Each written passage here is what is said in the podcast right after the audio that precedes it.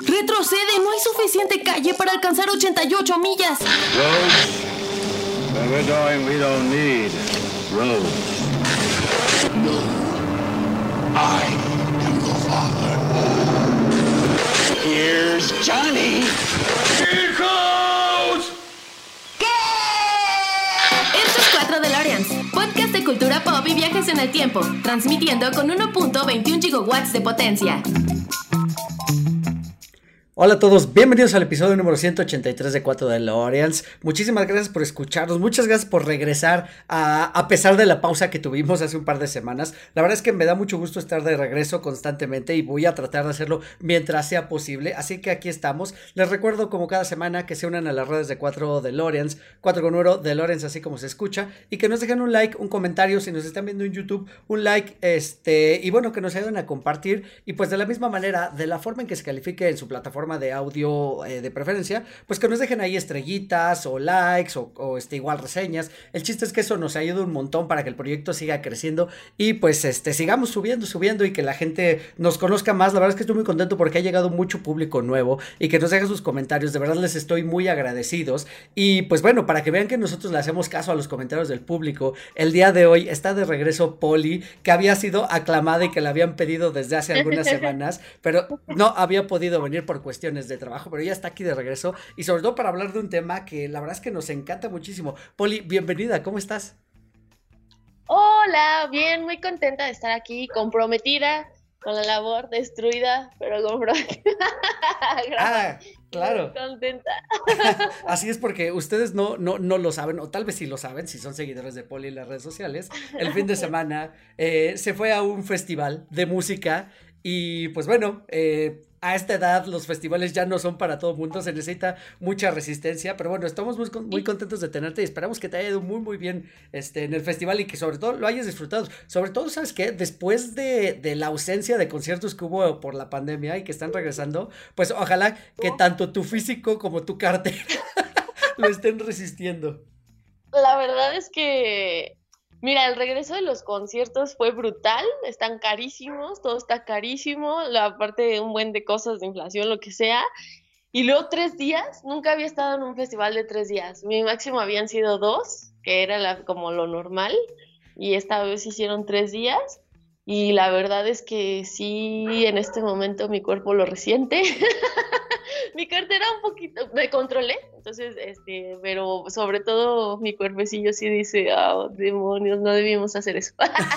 pero bueno, bueno, aquí estamos. Ya habrá, ya habrá tiempo de descansar, eh, qué bueno, qué bueno que te fue bien, qué bueno que lo disfrutaste.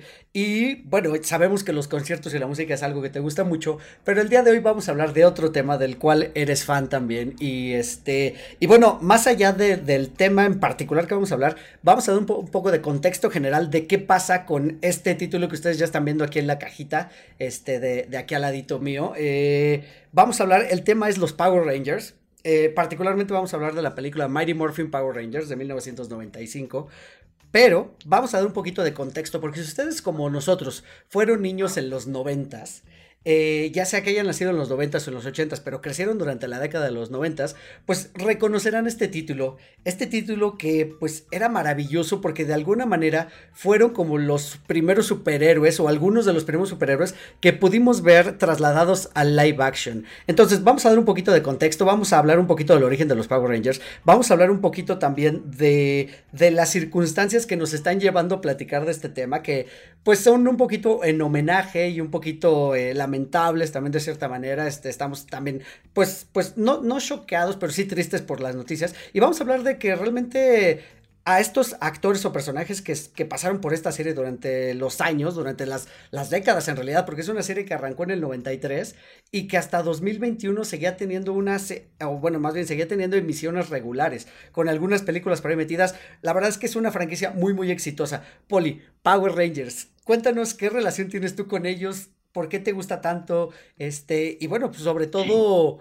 Pues sí, ¿cómo, ¿cómo, lo ves tú? ¿Cómo ves a, tú, a esta franquicia como, como un producto de entretenimiento que, que, creo que sí es meramente infantil, pero creo que ese uh -huh. es por eso, o ese es el encanto más bien?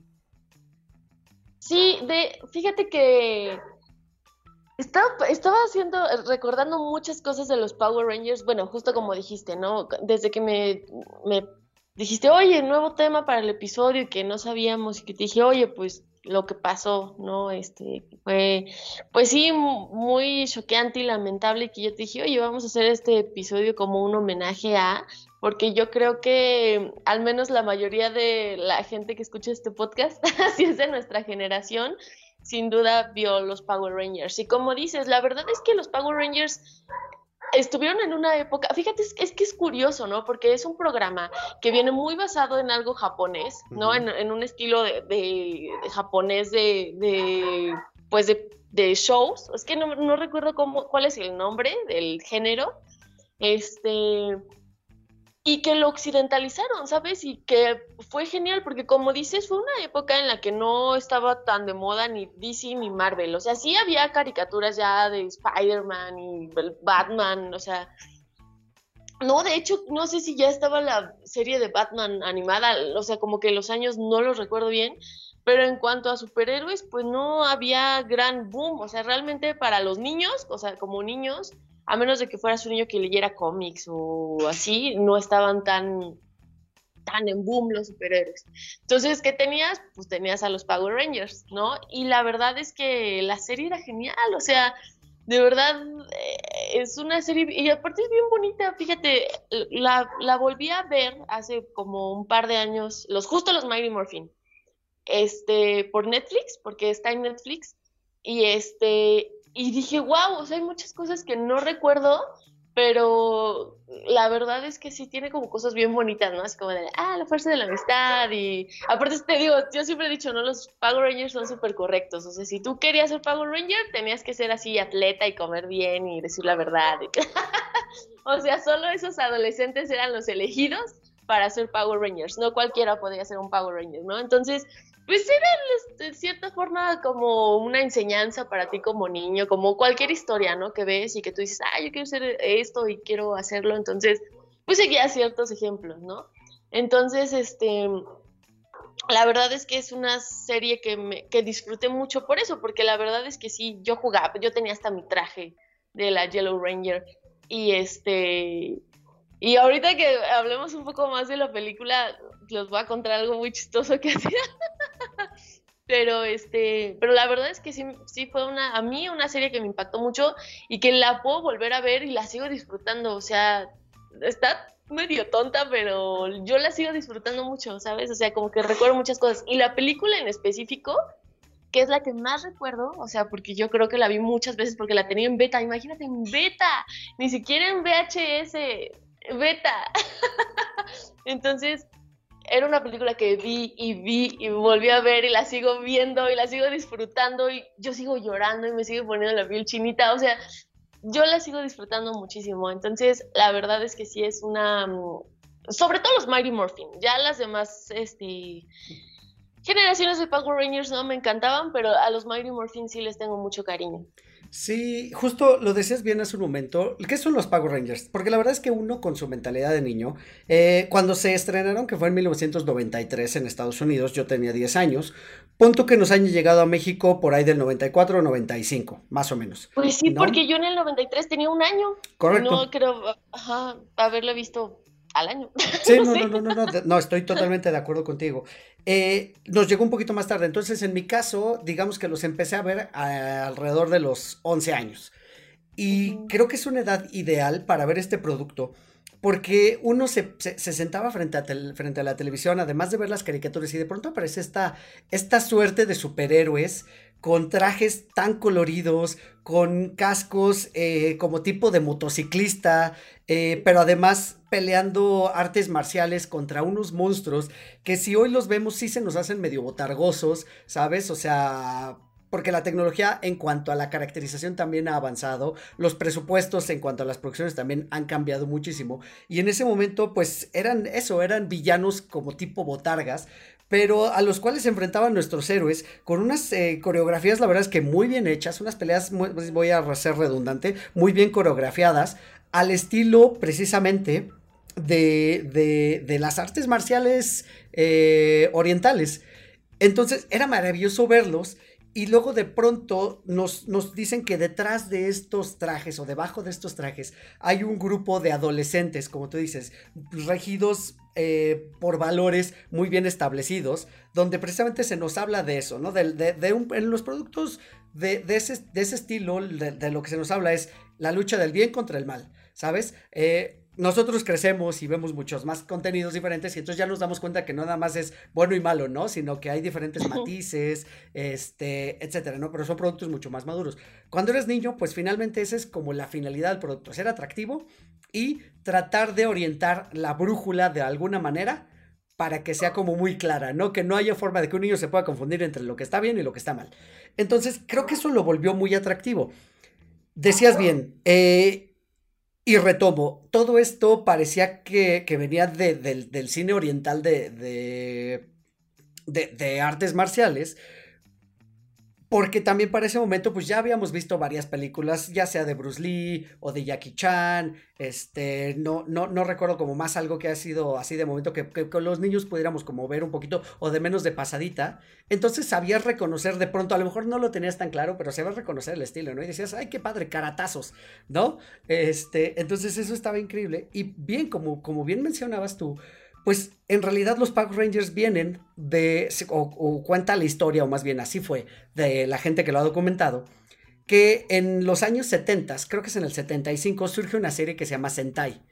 Eh, y pues precisamente es este mismo estilo, unos personajes vestidos tipo ninjas con estos cascos y que pelean contra monstruos, contra monstruos que de pronto se vuelven en kaiju, sabemos que el género kaiju y el género mecha es muy famoso en, en Japón, y bueno, pelean con ellos y los derrotan.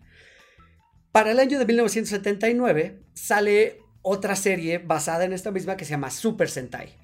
Y de ahí es donde vienen ya propiamente los Power Rangers. Viaja este señor, se me olvidó su nombre de pila, pero se apida Seiban.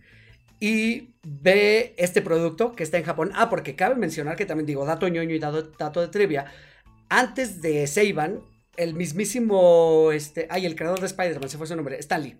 El mismísimo Stanley había tratado de traer ese concepto a, Occidente. Ah, con, muy poco éxito, la verdad es que Stan Lee para, digamos, para finales de, la década de los 70 no era el Stan Lee de ahora, ya, ya era conocido, pero no, supongo que por sus cómics, no tanto en producciones audiovisuales, entonces pues prácticamente nadie le hizo caso.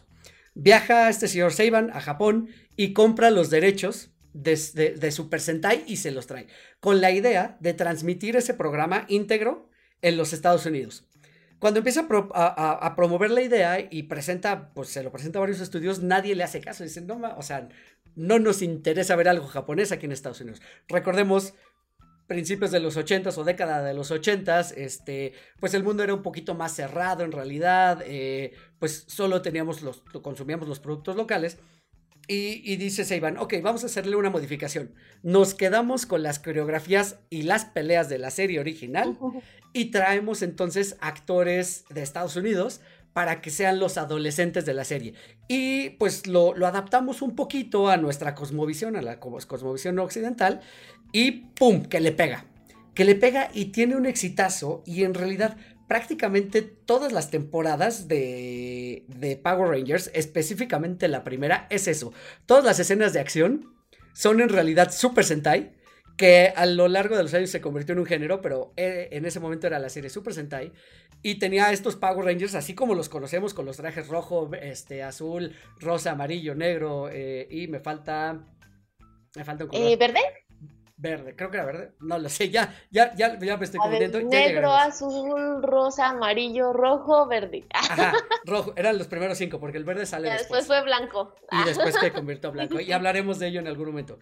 El punto es que utilizan estos personajes así como los vemos en la serie y cuando son los, los digamos, los, adolescentes, pues son adolescentes de, de Estados Unidos.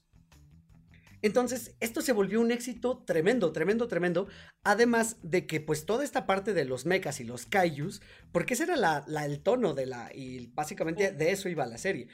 Estos muchachos pelean contra un monstruo que quiere conquistar eh, el planeta Tierra. Y este.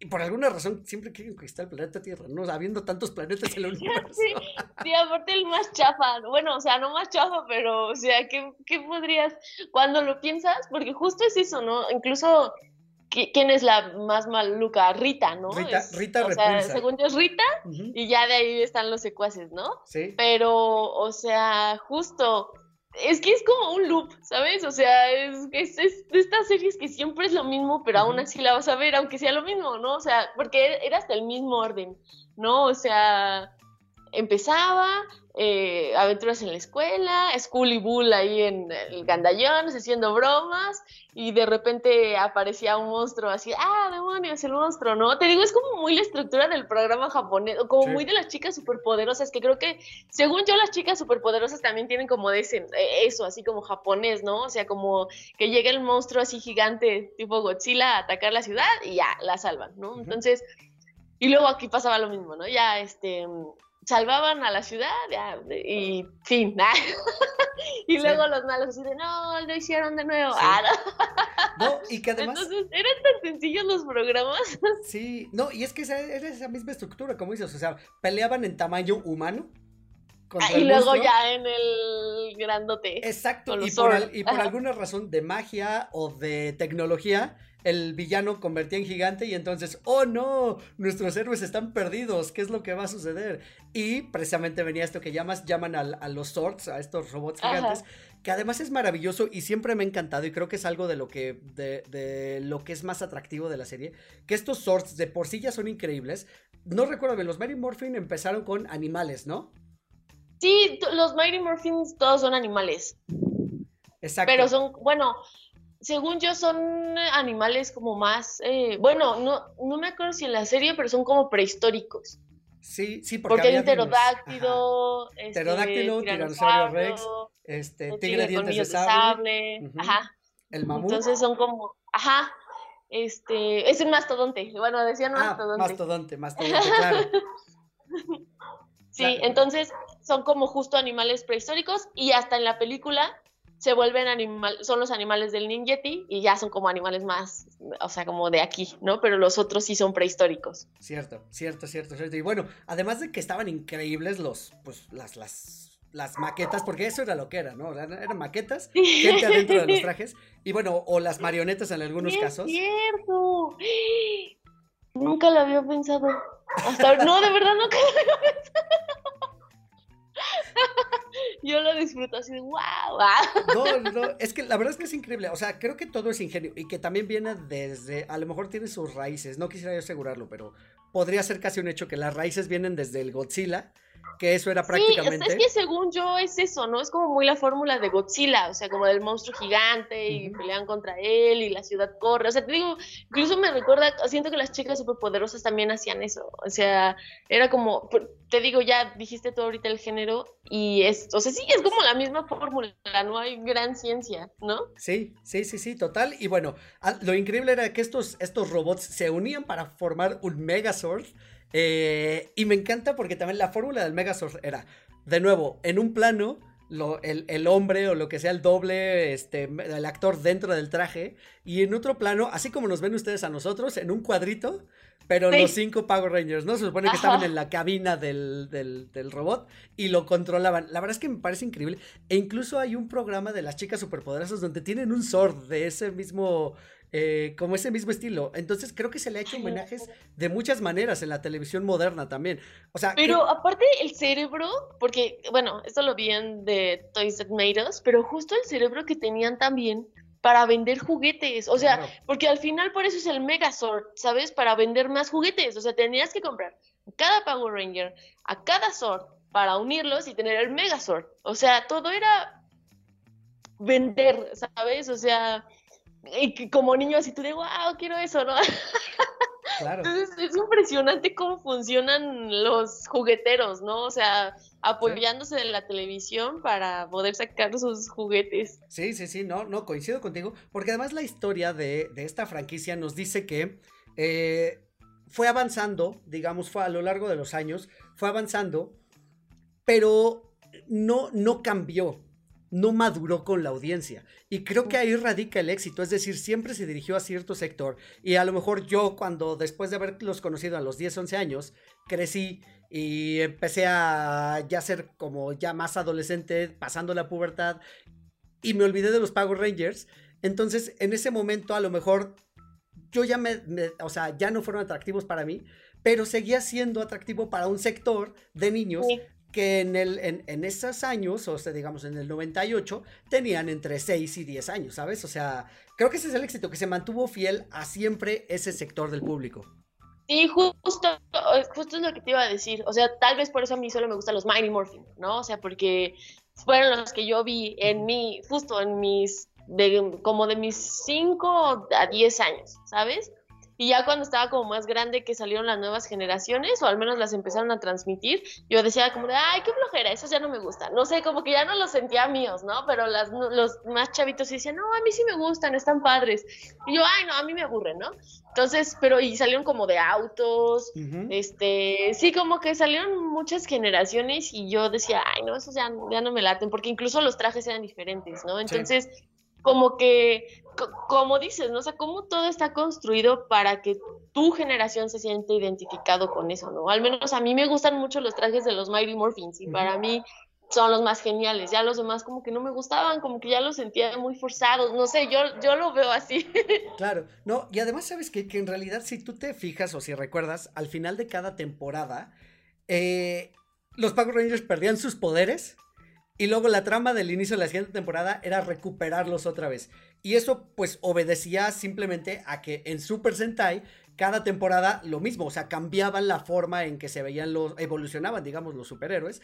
Y pues por lo mismo al, al, trasladarlo para acá, no seguían la misma historia, simplemente usaban las escenas de acción. Entonces, pues llegaba otro grupo de Super Sentais con otro tipo de trajes, eh, con otro tipo de swords y pues si ahora, si antes eran dinosaurios, ahora son animales y después coches y después lo que sea, tenía que obedecer a eso, a que pues tenían que hacer un cambio de alguna manera que fuera como fluida para la historia que nosotros estamos llevando. Ahora, esto nunca lo he comprobado, pero leí que la historia original de Super Sentai es bastante más madura, bastante más oscura, donde incluso, o sea, muy muy diferente por cierto, donde incluso hay sangre en los episodios, o sea, eh, mueren, mueren algunas personas también. Y, bueno, es muchísimo, muchísimo drama, pero de nuevo, vamos, eh, y ya lo hemos mencionado aquí, incluso Poli lo ha mencionado, la audiencia japonesa es diferente a nosotros, está acostumbrada a ver otro tipo de cosas. Y aunque fuera un producto infantil, pues la verdad es que los niños de allá, pues están acostumbrados también a otro tipo de productos. Sí, justo. O sea, yo siempre he pensado que los japoneses viven en otro chip, ¿no? O sea, todo lo que consumen es completamente avanzado. Su tecnología es completamente avanzada. O sea, ellos viven como en otro planeta, no sé. Y entonces creo que por eso. Yo creo que es lo atractivo a lo mejor del anime, ¿no? O sea, las historias son muy únicas. Y, por ejemplo, ahorita que lo mencionas, o sea, realmente los Power Rangers son muy ñoños, neta, por eso los occidentalizaron, porque seguramente llegó con una idea muy similar a la japonesa y han de haber dicho, no estás loco, esto no va a pegar aquí, ¿no? Y este, y creo yo que el espectador de anime, o sea, sí hay un gran número de, de gente que ve anime, pero incluso para ver anime, o sea, lo que he aprendido es que hay géneros muy específicos, ¿no? Dentro del anime. Y hay un sector, o sea, un público muy específico para cierto tipo de anime, ¿no? Entonces, ya desde ahí está seccionando un montón, ¿no? Entonces, digo, la gente que, que ve anime que de repente me dice, no, pues es que a mí me gusta este, por esto, por esto. Y la verdad es que la mayoría son historias muy interesantes.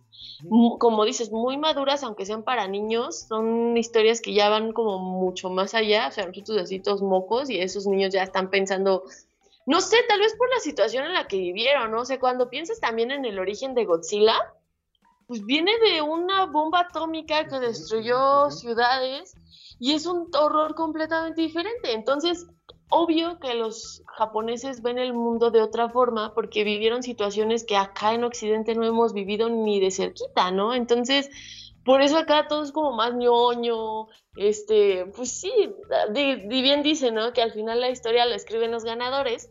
Entonces, pues claro que todas las historias al menos que vemos que provienen de Estados Unidos, pues hacen como alusión a lo que ellos son, ¿no? A su cultura, igual que los japoneses lo hacen a la suya. Yo creo que por eso es que sus historias están tan locochonas, porque de verdad que como sociedad están bien locos, ¿no? O sea, son unos tipos bien eh, disciplinados y serios, pero ya en su, en su arte, en su música, en sus pasatiempos, en su, o sea, el anime, el manga, son una locura, o sea, son como, como que ahí sacan todo lo que en la vida normal no hacen, ¿no? Entonces, es, eh, la verdad es que es una cultura bastante locochona. Sí, y curioso que se haya desarrollado en una isla y varios archipiélagos eh, sin mayores recursos naturales, digamos, que lo que los rodeaba, ¿sabes? Entonces creo que es mucho de admirar para, para o sea, por, por lo menos por mi parte hacia ellos, cómo, cómo avanzaron, cómo progresaron, cómo quedaron socialmente casi destruidos, como dices, por este evento de la Segunda Guerra Mundial, y que se hayan levantado y que sean una potencia tecnológica este, y artística también, vamos a decirlo de esa manera. Regresando a nuestro tema y los Power Rangers, quisiera nada más hablar un poquito rápido también sobre, y porque también es un dato bien curioso, eh, por ejemplo, Rita Repulsa, que es de las villanas principales de Mighty Morphin Power Rangers, es una, o sea, ese personaje jamás lo cambiaron. En realidad, ella sí es la actriz eh, japonesa que da vida al personaje y que vive en un palacio en la luna. Eso me causa muchísima extrañeza, no sé por qué. Y desde la luna lanzaba sus ataques a la Tierra y por eso es que los Power Rangers nunca se encontraban con ella. ¿Sabes? O sea, porque pues no había forma. Evidentemente ella eran programas grabados allá y se los traían y nada más eh, la manera de editar. También este mérito y reconocimiento aparte para los editores que hacían que todo eso cuadrara. De hecho, eh, estaba viendo también un video hace rato, yo nunca lo noté, pero este chavo en YouTube, eh, voy a poner acá abajo en los comentarios el nombre y si quieren les dejo el link del video porque es muy interesante también sobre la historia de los Power Rangers. Él es muy fan y él en alguna entrevista con este David Just, el que era el, Power Ranger azul, le, le, contó que él de niño notó en algún punto que, digamos, se ve como gente correr como extras y en los extras se ve que es gente japonesa, ¿sabes? O sea, es algo que a mí me pasó de noche, pero él no pudo notar, ¿no? Eh, y vaya, son de esas pequeñas cositas que saltan, porque pues así es como estaba hecho, ¿no? Digo, si ustedes fueron fans de los Power Rangers, supongo que lo saben. Y si no eran tan fans de los Power Rangers, pues la verdad es que es muy agradable saber eso, ¿no? Que, que era una mezcla de Occidente con, con Oriente. Entonces eso estaba padrísimo. Y pues bueno, los villanos como tal, insisto, villanos muy caricaturizados y que iban aumentando de nivel conforme iba necesitando de pronto la situación. Porque tuvimos a Rita Repulsa, tuvimos a Lord Zed, que primero es enemigo de Rita Repulsa y luego terminan casándose ahí en una situación también medio rara y bizarra. Y después para la película despiertan a un villano que parece que es como más poderoso y se les revela, es, es la verdad es que pues están padres también porque la caracterización también es muy atractiva para pues para para verlo como niño, pues.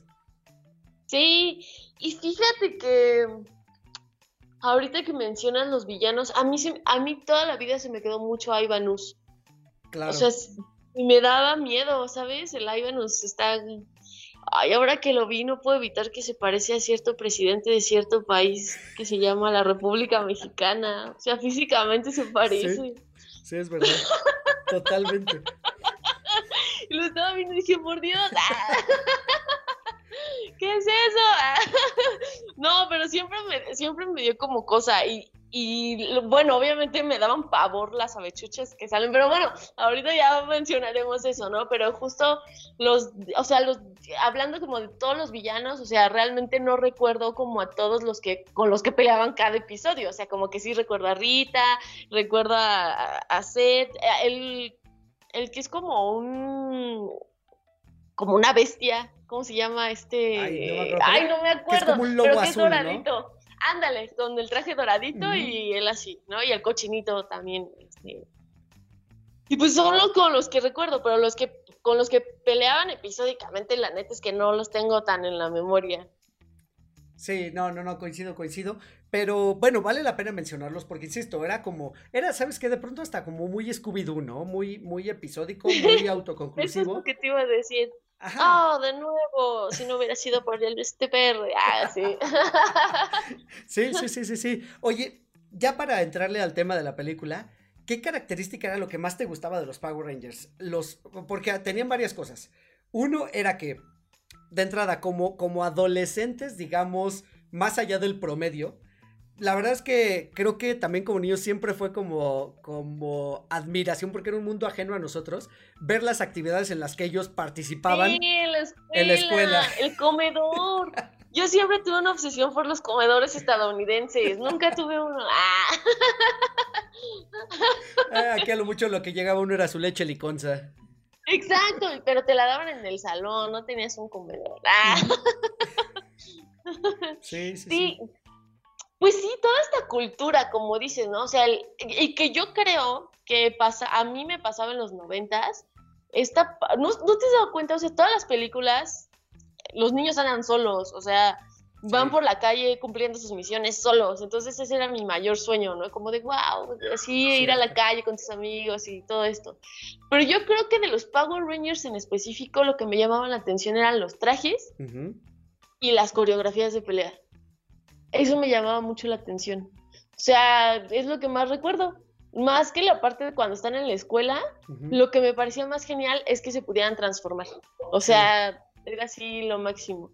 Sí, sí, sabes que además que esto que eran como muy, muy teatrales en algunos casos, o sea, este hecho de que, que a lo mejor se ha vuelto meme y les han hecho burla infinidad de veces, pero esto de las poses, ¿sabes? Sí. O sea, porque el personaje está hablando, o por lo menos eso es lo que nos decía el doblaje, pero obviamente traen un casco que les cubre toda la cara, no Sí, se les ve obvio. absolutamente nada de las facciones físicas. Entonces, cada vez que hablaban, hacían algo así, ¿sabes? O Ajá. sea, hacían como poses. Y era muy chistoso, pero a la vez llamativo también. Incluso cada vez que sacaban las armas, porque la forma de sacar las armas era una combinación de efectos prácticos con CGI de la época, ¿sabes? Que juntaban sus manitas así y luego las abrían e iba apareciendo el arma que iban a utilizar al momento. La verdad es que eso estaba, eso estaba padrísimo, o sea, muy, muy, muy, muy interesante. Y bueno, pues la forma en que ya, digamos, participaban todos juntos precisamente ya con los robots, creo que para mí era, era lo máximo. Además de que los equipos para mí siempre ha sido algo muy llamativo, ya lo saben ustedes, eh, cuando hay una película, donde hay un equipo, definitivamente me tienen, me tienen. Oye, Poli, y hablemos pues ya precisamente en, en, en, en concreto de la película de 1995, que tal cual se llamó Mighty Morphin Power Rangers.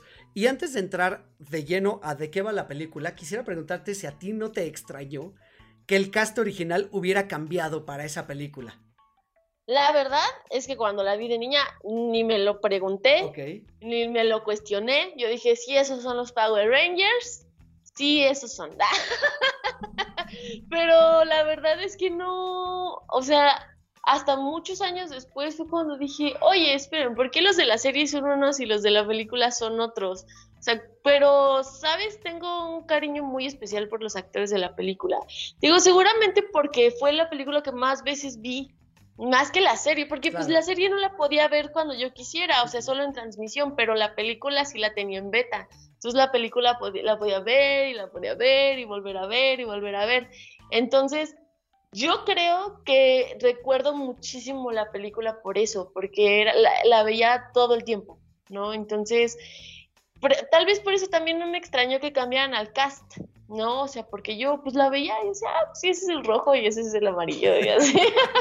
Sí, sí fíjate, son, sí son. fíjate que para mí sí fue un poco un shock porque, insisto, ya, yo ya agarré los Power Rangers un poquito más, más grande, entonces ya tenía cierta conciencia y noción de algunas cosas.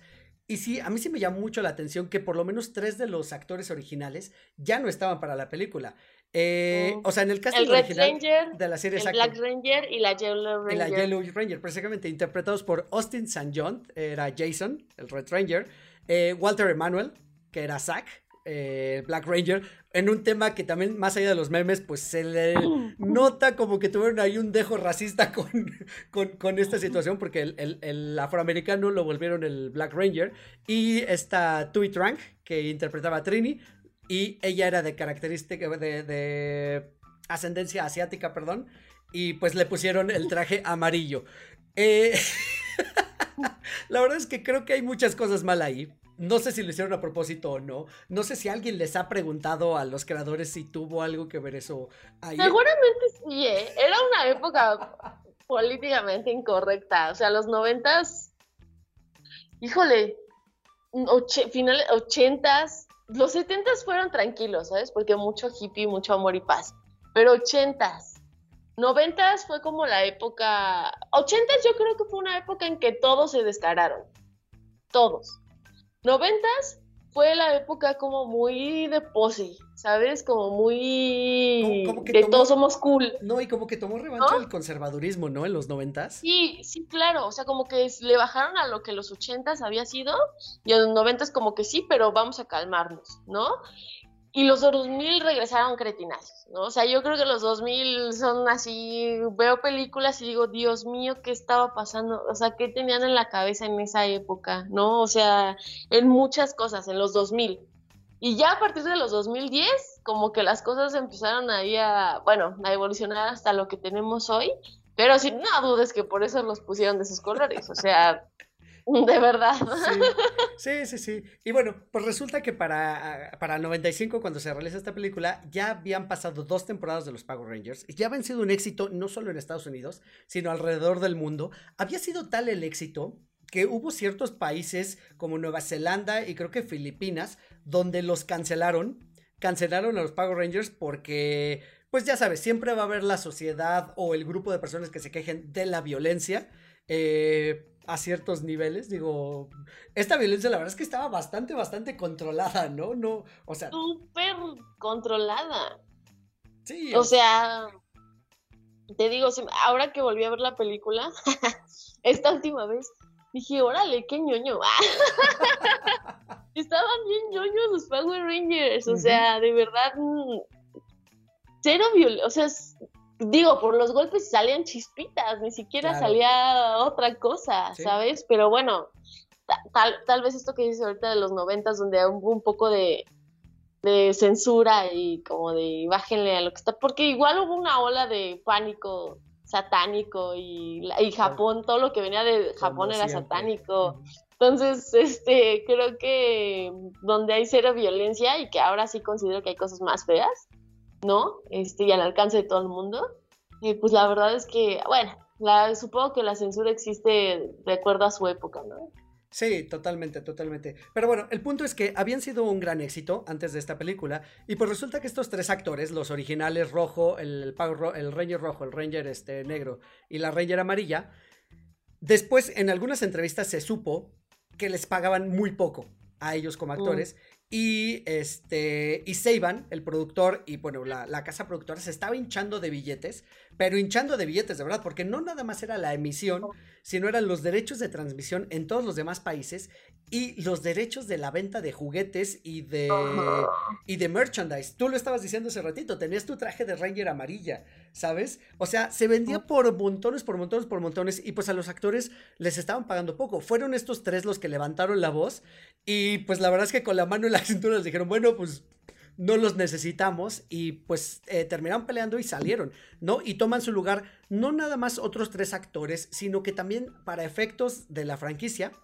cambiaron el nombre de los personajes también y creo que cambiaron de pronto un poco la tónica y la temática y aquí es donde entra precisamente el personaje de Jason David, David Frank que en la temporada o en la primera temporada empezó siendo el villano Es maluco, sí. Correcto, correcto, correcto. Y después hasta termina convirtiéndose en el líder. Y de hecho, también como dato de trivia, él es del, el actor que más veces hizo apariciones en la, a lo largo de la serie de Power Rangers. Sí, de hecho, justo cuando te digo que volví a ver la serie en Netflix, que dije, ah, no mames. Ah, porque yo bien desesperada, dije, ay, no, ya quiero que salga Tommy, la neta, ¿no? Y este... Entonces la adelanté hasta donde lo vi, dije, no mames, empezó siendo malo, no me acordaba de eso. Y digo, ya después se redime, porque así es la vida, ¿no? Uno tiene derecho a equivocarse. Y ya, como dices, se vuelve líder. Y este... Y es que es lo que te digo, o sea, yo estoy muy confundida porque estaba muy chiquita, o sea, yo creo que cuando tenía mi traje de haber tenido como unos cinco años, estaba muy morra, muy, muy morra, porque yo los veía y decía, ah, no, Power Rangers, y sí, lo que más vi fue la película, ¿sabes? Entonces, para mí, pues Tommy siempre fue ley, ¿no? Entonces, cuando reví la serie y vi, porque aparte creo que ni siquiera pasaron tantos en el 5, ¿eh? Cuando era malo.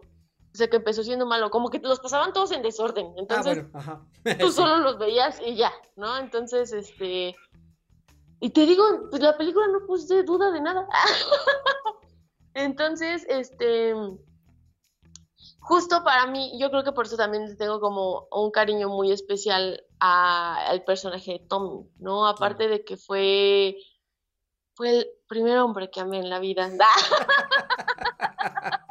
Pero me qué hermoso su cabello largo, ¿no? O sea, yo de morrillas, que oh, Tommy lo amo, ¿no? Pero, pues sí, o sea, la verdad es que eh, el, es el Green Ranger y luego el White Ranger, para mí era como, wow, ¿no? O sea, y más que yo aspirar a ser como la Pink Ranger o la Yellow Ranger, o sea, yo decía, wow, ese es, ese es lo máximo. Ese traje está bien, bien chido. No, y bueno, el de la Yellow Ranger también me gustaba mucho porque me gustaba el tigre. Entonces, este. Pues no sé, la verdad es que sí tengo un cariño muy especial para con el personaje de Tommy, ¿no? Entonces, este. No, no sé, la verdad es que es de mis personajes favoritos en la vida. Claro, y de hecho, de hecho, eh, la situación que le pasó al actor hace un par de semanas, a Jason David Frank, es lo que nos trae a hablar de, como decíamos al inicio, a manera de homenaje sobre esta serie, pues que finalmente, y repito, si fuiste niño en los noventas, tú puedes escuchar, si fuiste niño en los noventas, tuviste que haber visto los Power Rangers y seguramente fuiste fans, fuiste fans, perdón, fuiste fan, así como nosotros. ¿No? Eh, en mi caso, en tu caso, digo, fue, fue este actor. En mi caso era Amy Jo Johnson, Kimberly. También, o sea, primer crush de preadolescencia. Pues sí, porque de verdad, o sea, tenía como todo lo, lo que... Lo, lo... Sí, todo lo que tenías que hacer en la vida exacto, para ser chido. Exacto, exacto, exacto, exacto, ¿no? Y bueno, ya eh, arranca la película ya sin estos tres actores. Eh, de hecho, Tui Trang, muy lamentablemente, también fallece en un accidente de tránsito en el 2000, 2000 algo, principios de los 2000, creo que 2001. Eh, y creo que tenía 27 años, o sea, es, lamentable porque era, era, muy joven. Y de hecho, ahora que que, pasa la tragedia con, con, Jason David Frank, pues también joven de cierta manera, ¿no? O sea, digo, no, no un adolescente, un niño, pero sí un, una persona en pleno uso de sus capacidades físicas, de cierta manera. Este, y pues esta situación de, de, de que, digamos, la por lo que se ha dicho, por lo que se ha hablado en entrevistas, por lo que ha salido en las notas, esta situación difícil que vivió con su pareja, que lo haya llevado a quitarse la vida, pues también es muy trágico. Y pues bueno, finalmente creo que ahora, ahora en este, en este, en, apenas en realidad no tiene mucho, que se le está poniendo mucha atención a ciertos detalles donde la gente debería realmente prestar atención, ¿sabes? O sea, poner como el foco y encender las alarmas cuando, cuando pueda llegar a, haber situaciones, eh, digamos, como tentativas que puedan llevar a, un suicidio, ¿no? Porque, pues, la verdad es que es feo, es feo, es feo. Sobre todo, este actor que era muy querido, quizá ya no tenía una carrera como tan prolífica actoralmente, pero como personaje, de pronto ya de... Sí, claro.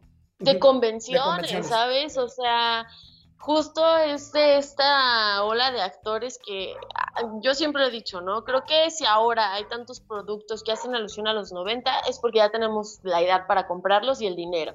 Y somos, creo yo, la única generación que lo hace, ¿sabes? O sea, yo no he visto a gente más grande que yo que, se sigue un poquito, pero digamos que antes del 85 no he visto a nadie que busque tanto lo que veía de niño, o, que, o sea, no los veo como nuestra generación que seguimos consumiendo lo que veíamos de niños. Entonces, ¿qué pasa con Jason? O sea, que lo traían para todas las convenciones y él iba a todas, o sea, de verdad era un tipo bien amable en ese sentido, en, en convivir con los fans. Digo, o sea, al final, ahora eso es lo que te, te, da sustento pues qué chido, ¿no? O sea, digo, ya lo mencionaste ahorita, si no les pagaban tanto a ellos y entonces ahora sí pueden vivir de eso, o sea, que él cobrara para ir a convenciones está increíble, porque al final, pues hacía feliz al público, convivía con el público súper chido y eso es lo que estaba padre, ¿no? La verdad es que a mí me, me contó una amiga que llegó a trabajar en la mole, que era un encanto, o sea, que era súper lindo, que le encantaba convivir con los fans. Yo choqué con él en la mole, o sea, fue así como el mejor día de mi vida. ¿Qué? ¿Qué? Ah, sí, el mejor de mi vida, ¿no? Entonces, súper lindo, ¿sabes? Este, y la, digo, esta cuestión de suicidio y todo eso, ya al final, pues sí es una decisión muy intensa. No considero que sea cobarde, como muchos dicen, porque creo que al contrario tienes que tener mucho valor para hacerlo. Pero pues bueno, al final, bien dicen por ahí, él ya pasó a otro plano. Los que pues, nos quedamos así como de achal, ah, como la anda somos nosotros. Pero digo, que lo más bonito y como yo lo he dicho una vez es que pues su legado se va a quedar por siempre, ¿no? O sea, siempre vamos a poderlo ver ahí en los Power Rangers y en todas las películas en las que salió, ahí todo hermoso, ¿no? Entonces, eso es lo más bonito, ¿no? Y que creo que siempre lo vamos a recordar con mucho cariño porque de verdad, justo más allá del personaje de Tommy, o sea, él, Jason como persona, era increíble, ¿no? Y, y sabía, ¿no? Que su personaje era muy querido y así lo llevó mucho tiempo, entonces está padre.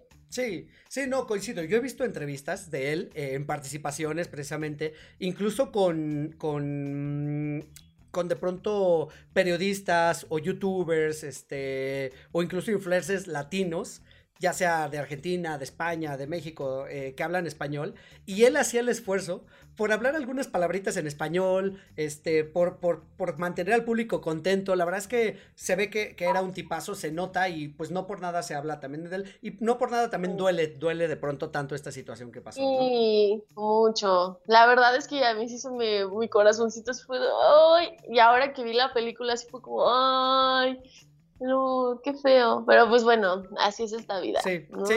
Así pasa y pues bueno, queda esto, queda como recordarlo en buena onda, queda como recordarlo en ese, en ese, pues en ese papel que nos dio como, como personaje y que al final, pues a lo mejor muchos lo tomamos de ejemplo o este o lo tomamos como figura aspiracional eh, y creo que eso es lo que queda de pronto al final de un legado como persona. Y ahora sí, entremos a la película, porque la película la verdad es que más allá de ser un episodio más largo, un episodio de casi dos horas de duración. Y con más dinero. Y con más dinero. Tiene, ¿sabes qué? Pero ¿sabes qué? Que tiene la característica que es el primer producto en el cual sí filmaron las escenas de acción en Estados Unidos. Este. Y eso se nota, se nota porque se nota como experimental, como que no lo tenían dominado del todo. Pero está padre, pues que ahora sí eran entre los actores y dobles de acción los que tenían los trajes puestos. Y, pues bueno, de nuevo entra esta situación donde los Power Rangers pierden sus poderes y se van en un journey, en una, en una aventura para recuperarlos. La verdad es que es una película bien divertida. Yo también la vi hace poquito. Eh, porque como tú bien me recordaste, está en Star Plus. Entonces está muy fácil de ver y pues yo creo que les va a traer grandes, grandes recuerdos. ¿De qué va la película? ¿Qué te parece así la trama en general? Cuéntanos ahora sí de esta película, cómo la has disfrutado a lo largo de los años. Porque digo, tú la tuviste en beta, yo también la tuve en videocassette, no sé si en beta o en VHS, pero también la tuve en videocassette. Y creo que desde ese entonces no la había vuelto a ver. Uy, no, yo es una película, antes que, que vayamos con la trama, es una película que he casado toda mi vida. O sea, desde que dejó de servir mi beta, no saben cómo sufrí, porque ya no podía ver los Power Rangers. Y luego estaba el videoclub y ahí podía rentarla ya en VHS, entonces veía el VHS, pero de repente desapareció el videoclub y ya no estaba en DVD ni en VHS y mi, ya no la podía ver, entonces la dejé de ver un montón de años, pero siempre la recordaba, ¿no? Como de, ah, los Power Rangers. Y cuando sale en Netflix, la pusieron en Netflix, estuvo muchos años en Netflix y yo era donde la veía. Y de repente la quitaron de Netflix y yo, no, maldita sea, ahora dónde la voy a ver. Y estaba para rentar en YouTube y de repente desapareció. Y la volvieron a poner hasta ahora en Star Plus. Entonces, todos los lugares donde esté, ahí estoy yo, porque es una película que me gusta mucho, pero no la he encontrado físico, no existe.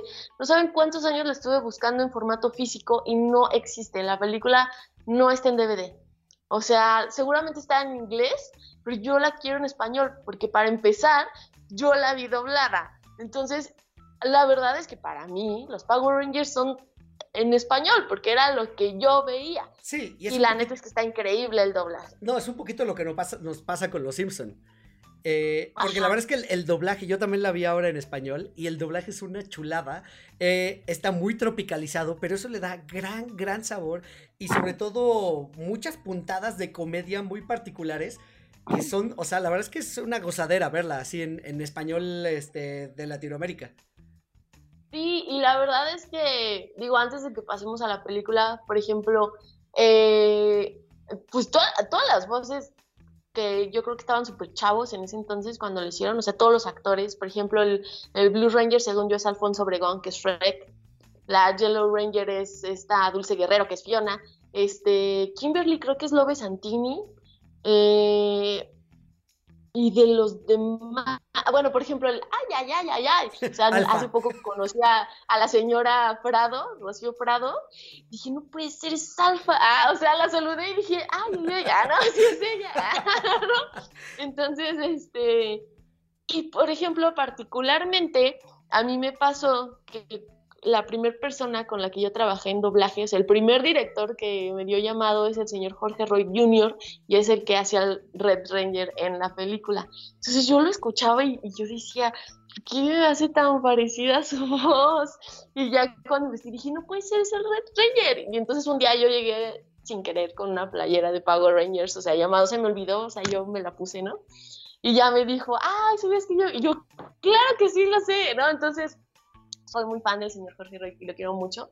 Y este, entonces son como voces que son ahora súper populares y que en ese entonces seguro yo creo que estaban bien chavitos y este y sabes que se escuchen sus intenciones. Digo, ya como dedicándome a esto, o sea, ya los veo y digo, sí, estaban muy verdecitos todavía, ¿no? O sea, se escucha, la verdad, pero qué chido, ¿no? O sea, que, que tuvieron esa oportunidad. Es, no, y ya habían hecho muchos trabajos, pero o sea, sí se escucha muy diferente a lo que hacen hoy, ¿no? Entonces, este, pues lo disfruto mucho, el doblaje lo disfruto mucho. No sé quién hace a Ivanus, pero bueno, ya pasemos a, la trama de la película. Justo como dices, ¿no? O sea, ya se nos presentan a unos Power Rangers que ya todo el mundo conocemos. De hecho, empiezan en una escena muy cool lanzándose de un paracaídas. Porque noventas y surf Porque noventas y, y surf y skate y todo eso. Entonces, este pues para recaudar fondos para el, ah, ¿cómo se llama? El planetario de Angel Road, no sé qué cosa, pero es que ellos lo hacen lo máximo, ¿no? Luego sale un chico, un niño que no sé de dónde salió, pero que tú dices, ah, pues es muy amigo de los Power Rangers, ¿no? bueno, que hasta lo saluda Tommy, así, ¿no? Y le dice, ¿qué onda, chavo? Y así, ¿no? Porque cool, porque no, ventas. Y este, y pues, eh, justo de pero es que me encanta cómo se van uniendo las cosas, ¿no? Porque ya ves que Skull y Bull también se van a aventar del paracaídas y ellos caen mal en una construcción donde es donde encuentran el huevo, donde sale este Ivanus, ¿no? O sea que lo desentierran y es un este villano que los anteriores Power Rangers se enterraron porque es el más malvado de los malvados de los malvados. Entonces, este eso pasa. Entonces, encuentran a Ivanus y Ivanus es como el, así, el peor enemigo de, de este Sordon, ¿no? y va y destruye, así destruye todo, ¿no? Entonces para mí era como el, dije, no puede ser, ah, nunca nadie se había metido con Sordon, ese lugar era un templo, ah, nadie había ido hasta ahora, si es malvado, Ivanus. Entonces, este, pues los Power Rangers se enfrentan a las criaturas estas que sacan, ¿no? El horrible, así, los que tienen como unas ratas, ¿no? Están bien feos esos monstruos. Y tengo que decirles que esa secuencia en particular, o sea, cuando pelean con esos primeros monstruos, Eric, no sabes cómo me volaba la mente. La patada que le da Tommy así que se avienta y que ta, ta, ta, ta, ta así le da toda, la, toda mi infancia la intenté contra la pared y obviamente siempre me caía porque yo no sabía que la gravedad no iba a permitir que yo diera una patada así. Pero Eric, no sabes cuántas veces me caí tratando de darle esa patada contra la pared, así, ¡ah! lo tengo que lograr! Es que yo hacía, o sea, yo de verdad jugaba mucho a los Power Rangers, entonces me volaba la cabeza en toda esa secuencia, toda esa pelea me encanta, porque aparte no sé si notas que los trajes aquí, más que de mallitas, son como armaduras. Sí, sí. O sea, se ven muy diferentes los trajes, o sea, se ven, ya ves que hasta, ahora que la vi dije, ese es el casco, por ejemplo, cuando dice activar visión, y, sale el, con los ojos del tigre casi con luz, dije, wow, o sea, seguramente vendieron ese casco y lo hicieron así como para vender, ¿no? Entonces, este, los trajes se ven muy chidos, sacan armas nuevas, este, bueno, otras que ya, traían, pero justo después de esa pelea es cuando se quedan sin poderes y se dan cuenta de que este Sordon está en peligro y ya este, ay, ay, ay, ay, ay, los manda a, ¿cómo se llama el planeta? Feidos, Five, no sé cómo se llama. Y pues entonces ahí tienen que redescubrir sus poderes, ¿no? Mientras Ivanus está, pero aparte, ¿sabes qué me encanta? O sea, la lógica de Ivanus, ¿no? O sea, como de, ¿cómo voy a conquistar el mundo? trayendo a sus, bueno, él tiene también sus swords, ¿no? Y este, ¿y cómo los voy a encontrar? Voy a utilizar a los padres de familia. es que me encanta cómo juegan con todo lo que como niño tú dirías, wow, es máximo estar sin papás, ¿no? Ay, libre. y que se llevan a tus papás, ¿no? Y, y cómo los atrae, los atrae con un moco así horrible que regala, o sea, que me recuerda un poco al Échate Uno que había de los Simpson, pues seguramente hubiéramos caído como niños con ese boca. Entonces, te digo, me encanta todo, o sea, todo tiene tanta lógica para mí. Y entonces ellos pues van a buscar a estos animales, bueno, al poder de los animales del Ninjeti, ¿no? Para poder recuperar un poco el poder y enfrentarse a Ivanos. Entonces cuando llegan a esta isla, bueno, al planeta, porque es otro planeta, este, que Ivanus les manda a esos pajarracos tan espantosos que como me dan miedo, esas botargas están horribles y que se enfrentan a, ellos y que llega Dulcea. Ay, yo, estoy contando toda la película bien rápido. ¿Qué onda con ese personaje también? Yo dije, ah, pues sí, es creíble también, ¿no? Ay, que llega y los ayuda a encontrar sus animales. Porque aparte, ¿sabes qué? De niña se me hacía como muy larga. O sea, como que cada situación sí me hacía muy larga y ahora que la ves como de, o sea, cuando llega, ¿no? Y le dice, ah, mejor váyanse de este planeta porque es peligroso. Y que y así, ¿no? Le está pegando a Tommy con su palito ese y que le dice Kimberly, no, pero tenemos que este, encontrar la fuerza para salvar a Sordon. ¿Sordon? ¿Dijiste Sordon? O sea, como que todo. todo muy conveniente. Todo muy conveniente, ¿no? Ah, bueno, entonces sí los va a ayudar, ¿no? Entonces ya se los lleva, entonces todo eso mente se me hace como la, como de wow, qué difícil todo lo que han hecho. Y es como todo bien rápido, ¿no? este. Y ya se encuentra. Esa escena de los animales de, del ninjeti está bien bonita, ¿no? Cuando así se reúnen y que se les ponen. No, no sabes cómo emociona cuando otra vez se ponen sus trajes. Se me pone la piel chinita, así con el. Que dicen, sí, ya los tenemos, y no sé qué, ¿no? Y este y es que eh, se enfrentan como unos, a unos monstruos como con piedras, ¿no? Para también, llegar a, esta fuerza, ¿no? Este, porque aparte, porque esta niña Dulcea solo les da como unos trajes provisionales que son como de ninja y solo les da como la fuerza del animal, o sea, no tienen como tal los poderes, solo les da como la fuerza interior para que puedan encontrar ahora sí la verdadera fuerza, ¿no? Entonces tienen como unos trajes como ninjas y les da nuevos animales, ¿no? Este, la garza, el sapo, ay, que está le diciendo como el que se besa cuando se... sí. Es para ser un príncipe. Entonces ya cuando encuentran ahora sí la fuerza de los animales del ninjeti, ya regresan a la Tierra a enfrentarse a Ivanus, ¿no? Que ya desenterró los swords y todo esto. Y aparte está esta lucha, eh, de, bueno, de los chavos, que quieren recuperar a sus papás, ¿no? Porque les dice, ay, ya mátense, ¿no? Que ya iban a ir a nuestra perdición. y no sé qué todo Entonces, este, y ya los niños como tratando de rescatar a sus papás, mientras los Power Rangers se enfrentan a los Swords, al verdadero problema, ¿no? Y como dices, se repite la fórmula de que van perdiendo y entonces Ivanus entra a, a los Swords para hacer un super Megazord malvado que se enfrenta al Megazord de los Power Rangers. Pero fíjate que, o sea, ahora que la vi otra vez, qué bonita, digo, no sé si por toda la situación, pero qué bonita la escena cuando llega Tommy y ya está reunido todo el equipo. No, te digo, no sé si fue por lo que pasó, pero me dieron muchas ganas de llorar ahora que la vi, ¿sabes? O sea, cómo lo reciben todos así como de, ah, Tommy, ahora sí, fue como de, no manches, o sea, qué bonito, ¿no? O sea, justo esa parte dije, órale, y qué bonito que es lo que te decía, ese es el legado que va a quedar toda la vida de Jason, ¿no? Y creo que eso es lo que está bien padre.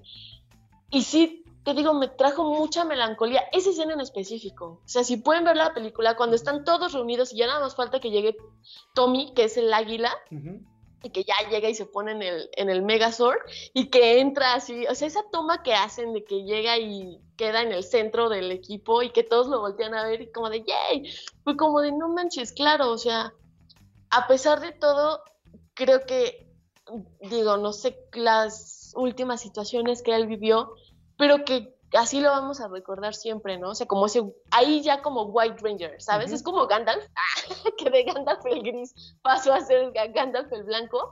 Creo que es esa alegoría al White Ranger, ¿no? O sea, es como el top. Entonces, qué chido que haya tenido la oportunidad de hacer ese personaje y que como dices, es muy aspiracional, ¿no? O sea, porque te digo, es el líder, pero señor líder, ¿no? O sea, no es cualquiera ahí que anda mandando, no o sea, es un líder muy correcto y que guía al equipo de la mejor manera. Entonces está bien bonito. Digo, esa escena me, me, dio como mucha nostalgia ahora que la vi, ¿no? O sea, la forma en que todos lo reciben, dije, ah, no más, qué bonito, la verdad. Y ya, pues, se enfrentan a, ah, y aparte eh, va el cometa, porque todo tiene un porqué, o sea, la, la, caída de paracaídas no es solo porque se vieran muy cool, sino porque estaban estudiando el cometa que iba a pasar por Angel Rose, y que es al final que utilizan para echarle al Ivanus y que lo explote, ¿no? en una escena muy chafa de computadora, donde lo llevan al planeta y ya explota ahí, ¿no? Y logran vencer a Ivanus porque claramente encerrarlo de nuevo no iba a funcionar. Entonces, este, regresan ya para salvar a, parece que Sordon está perdido, está ahí en pasita, no, aparte qué impresionante fue ver a, Sordon ya, ¿no? Así como esta cabeza enorme y como un viejito así muriendo, así en pasita, ¿no? Yo decía, no puede ser, es tan frágil cuando era niña. Y ya cuando vuelven así que unen la fuerza de la amistad. y que todo se construye y que aparte claramente se ve que solo la secuencia al revés de cuando lo destruyeron, o sea, como para atrás de cuando lo destruyeron, que se rehace todo ese efecto que... Me da mucha risa porque claramente que solo se ve que está en reversa. Efecto del chavo del 8 totalmente. Lo destruyeron. Este, y que ya regresa Sordon. Yo en esa escena de cuando se está muriendo siempre lloro. Así como de, no, Sordon, Dios mío, ¿qué vamos a hacer? ¿Qué vamos a hacer sin ti? Me da mucha nostalgia, siempre lloro, sigo llorando, bien ridícula. Aunque sé que se va a salvar, sigo llorando. Y este, pues ya luego viene una bonita escena con una bonita canción noventera. Oh, oh, bueno, este, ya están como en la fiesta y que sale Tommy todo hermoso con su cabello suelto. ¡Ah! ¿Cómo amaba esa parte solo para verlo con y su playera blanca, celebrando que triunfaron. Y esa escena icónica de cuando lanzan los fuegos artificiales, gracias Power Rangers, o sea, yo era como así el mejor momento de la vida, así como de wow, eh, por eso vale la pena estar en este mundo. eso pensaba yo cuando la veía. Sí, no, no, no, o sea, totalmente, así como la platicaste, la verdad es que es el resumen, pero en realidad es una película que está estructurada, y tú me lo dijiste, sí, está estructurada por secciones, eh, donde claramente cada sección podría haber sido un episodio a lo mejor, y repartirlo a lo largo de la, de la de la semana tal vez o del mes. Quizá era la intención por si no lograban sacarla en cines. tal vez era hacer la película seccionada y irla transmitiendo semana con semana. Eso es muy interesante. Eh, pero al final se logra conjuntar de una muy buena manera. Eh, porque finalmente ya como historia total termina de amarrar y de juntar todos, todos los, los cabos. Eh, me encanta Ivanus también porque pues es un villano muy campechano y con el doblaje más o sea que no se toma nada en serio. O sea, sí quiere conquistar el planeta y lo que sea, pero todo de manera muy, muy, muy casual, muy campechana. ni siquiera se esfuerza. No, no, no. muy, muy alegre. La verdad es que me, gusta, me gusta un montón a Ivanus. Eh, y bueno, me gusta más que eso, que haya terminado ahí su, su historia, pues eh, y ya no, o sea, no le dieron como un seguimiento a, porque precisamente fue eso, o sea, no va a funcionar encerrarlo no, porque se nos va a volver a escapar, mejor acabemos con él, que también eso le da, pues le da seguimiento a cómo se desarrollaban los, las enfrentamientos en la sierra, en la sierra, si tú te acuerdas a los villanos, los explotaban con la espada, o les lanzaban un rayo, o lo que sea, ¿sabes? O sea, pero siempre acababan con ellos, de cierta manera, ¿no? A lo mejor no, no gráfica, pero sí, pues, eh, con chispitas y con fuegos artificiales. Sí, claro. Y así, así. Y yo creo que eso nos hace más legendarios, ¿no? O sea, fíjate que ahora que volví a ver la película, o sea, justo pensé, está muy bien hecha, o sea, claramente no es una obra de arte, o sea, no es una obra de la cinematografía, pero o sea, pensándolo en adaptaciones, está mucho mejor hecha, por ejemplo, que la de Los Simpson. ¿Sabes? O sea, la película de Los Simpson es una película que yo creo que todos esperamos, pero cuando la vimos fue como de qué basofia es esta. Y la película de los Power Rangers, o sea, en comparación a la serie, es una gran película, o sea, neta se ve el presupuesto. Te digo, no es así, wow, qué actuaciones, porque aparte los, la mayoría de los nuevos personajes son actores de voz, no son tanto actores así como de tele y se ve, ¿sabes? O sea, cuando la analiza se ve como son así como súper ¿qué hacemos ahora? ¿Sabes? exclusivamente con, con, el Black Ranger, y este, sí, sobre todo el Black Ranger, él es un actor de voz muy famoso en Estados Unidos, se podría decir que de doblaje. Entonces, este, cuando lo ves en pantalla es súper tieso, o sea, o sea, no sabes qué hacer el chavo, porque yo creo que está acostumbrado a actuar con su voz, no él físicamente, ¿no? Entonces, sí se ve la diferencia así cañón con los que ya habían estado en, la serie de televisión y los nuevos, ¿no? Entonces, este, digo, eso ya cuando te pones a analizar la película pero si la pones así casual, la neta es que es una gran película. O sea, yo ya me convertí en Ivanus. Siempre que voy en el camión y veo adolescentes y te digo, ay, adolescentes, Dios mío, ya soy Ivanus. No, ¿en qué momento dejé de ser Power Ranger? Ahora ser Ivanus. Ahora odio a los adolescentes. Entonces siempre recuerdo eso como dice, ¿qué es ese olor? Ay, adolescente, ¿sabes? Así me siento. Me siento Ivanus ahora. Cierto, cierto, cierto, cierto. Y pues bueno, o sea, yo creo que por el momento podemos dejar, dejar el tema este, aquí de la película. La verdad es que, o sea, es eso, es una película muy disfrutable, es una película feel good movie, porque finalmente todo termina bien. Eh, si ustedes como Poli, como yo, son fans y de pronto no tienen nada que ver y, y quieren dejarla de fondo, creo que funciona muy bien. O sea, funciona muy bien porque eso, o sea, suceden varias cosas que nos hacen sentir muy bien y este y seguro les va a traer muy muy buenos recuerdos. Entonces, pues está ahí para para verse, o sea, la verdad es que creo que es o sea, es buen momento para que la revisiten. Ay, no, yo la amo. O sea, de, ver, de verdad me quedo. Yo es que yo, yo no la puedo poner de fondo porque me quedo en la helada. O sea, es como, wow, es lo máximo. De verdad, es de mis películas favoritas. Es que me vuela la cabeza. Ah, es que si la vieran conmigo les daría mucha risa. Porque yo ah, llorando y luego emocionada. Dios mío, ah, es lo máximo. Sí, es una película que me gusta mucho. Hasta mi mamá me ve y es como de, ay, otra vez estás viendo los Power Rangers.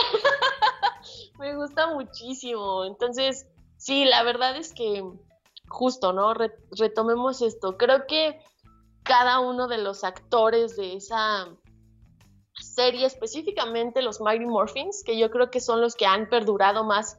Si los ves ahora en convenciones, a los Mighty Morphins son a los que más llevan. O sea, tanto a los de la película como los de la serie. O sea, los Mighty Morphin son los que en las convenciones jalan público, ¿no? Entonces, pues la verdad, qué bonito que si no les pagaban bien entonces, ahora se puedan este, ir a convenciones y dar autógrafos y cobrar por eso, porque al final, pues yo creo que sus años y su trabajo lo, pues lo valió. Y sí, la verdad es que nosotros estamos fans locos y estamos dispuestos a pagar por una fotografía con tu héroe de la niñez, pues qué mejor que apoyarlos de esa forma, ¿no? Porque creo que es una bonita forma de, rendir homenaje a lo que hicieron. Te digo, a lo mejor no es la obra de arte, ni es la gran serie, ni lo que cambió el mundo, pero es mucha nostalgia, ¿sabes? Y creo que la, la nostalgia está vendiendo muchísimo ahorita. Entonces, no sé, yo siempre voy a estar, gracias Power Rangers, ah, por existir, ah, yo sí les pondré esos fuegos artificiales, porque la verdad es que me traen muy bonitos recuerdos de lo que fue mi infancia, ¿sabes? O sea, si yo pienso en mi infancia, pienso en los Power Rangers, y pienso en mi traje y pienso en mi primo. Con, él tenía un buen de trajes. Mi primo tenía el verde y el rojo y no me acuerdo si el negro. Y yo solo tenía el amarillo y mi hermana el rosa. Pero él podía hacer todos los Power ¿no? Y, siempre, y me acuerdo mucho de eso, ¿sabes? O sea, entonces creo que definitivamente eh, por eso los recuerdo con mucho cariño. Sigo disfrutando la película. Y pues la neta es que es lo que yo te dije, ¿no? O sea, qué mejor forma que homenajear a Jason y a todos, ¿sabes? Porque creo que todos tienen un, tuvieron una, pues, un impacto muy fuerte en nuestras infancias, ¿no? Entonces, ¿qué, qué mejor manera que hacerlo antes de que ocurra otra tragedia, ¿no? Como la de Jason. Y pues nada, o sea, yo creo que lo bonito de él es que, pues te digo, lo vamos a seguir viendo todo lo que podamos y lo que nos permita la tecnología para poder seguir viendo esta película. Y te digo, vean esa escena y así véanlo, ¿no? O sea, cómo lo reciben los Power Rangers y que dices, wow, o sea, creo que ahí está plasmado todo el trabajo y creo que eso es lo más bonito y creo que con eso es con lo que nos tenemos que quedar y no, no tanto con el final, ¿no? Porque al final yo creo que si tomó esa decisión fue por algo. Y si él iba a estar tranquilo así, pues adelante. No vamos a juzgarlo tampoco y simplemente creo que lo vamos a recordar con mucho cariño por todo lo que hizo en su carrera. Y creo que eso es lo mejor de todo. Correcto, correcto. La verdad es que suscribo, qué bonito que lo ves de esa manera. Suscribo y me quedo con esa conclusión y con esa opinión que nos dejaste. Y pues bueno, pues ahí está Pago Rangers. Espero que hayan disfrutado este episodio. Eh, Poli, redes sociales. Poli Huerta en todos lados. Los quiero mucho, Power Rangers. Perfecto. Bueno, pues ya saben que yo soy Eric Motelet, arroba Eric Motelet en todas las redes sociales. Y ya saben, únanse a las redes de Cuatro Lorenz, déjenos un like, un comentario. Y pues nada, nos escuchamos el próximo martes. Adiós a todos. Esto fue 4 DeLoreans. Cada martes un nuevo episodio disponible en plataformas de podcast y YouTube. 4 con número, DeLoreans así como se escucha. Conducción y concepto, Eric Motelet. Voz en off, Poli Huerta.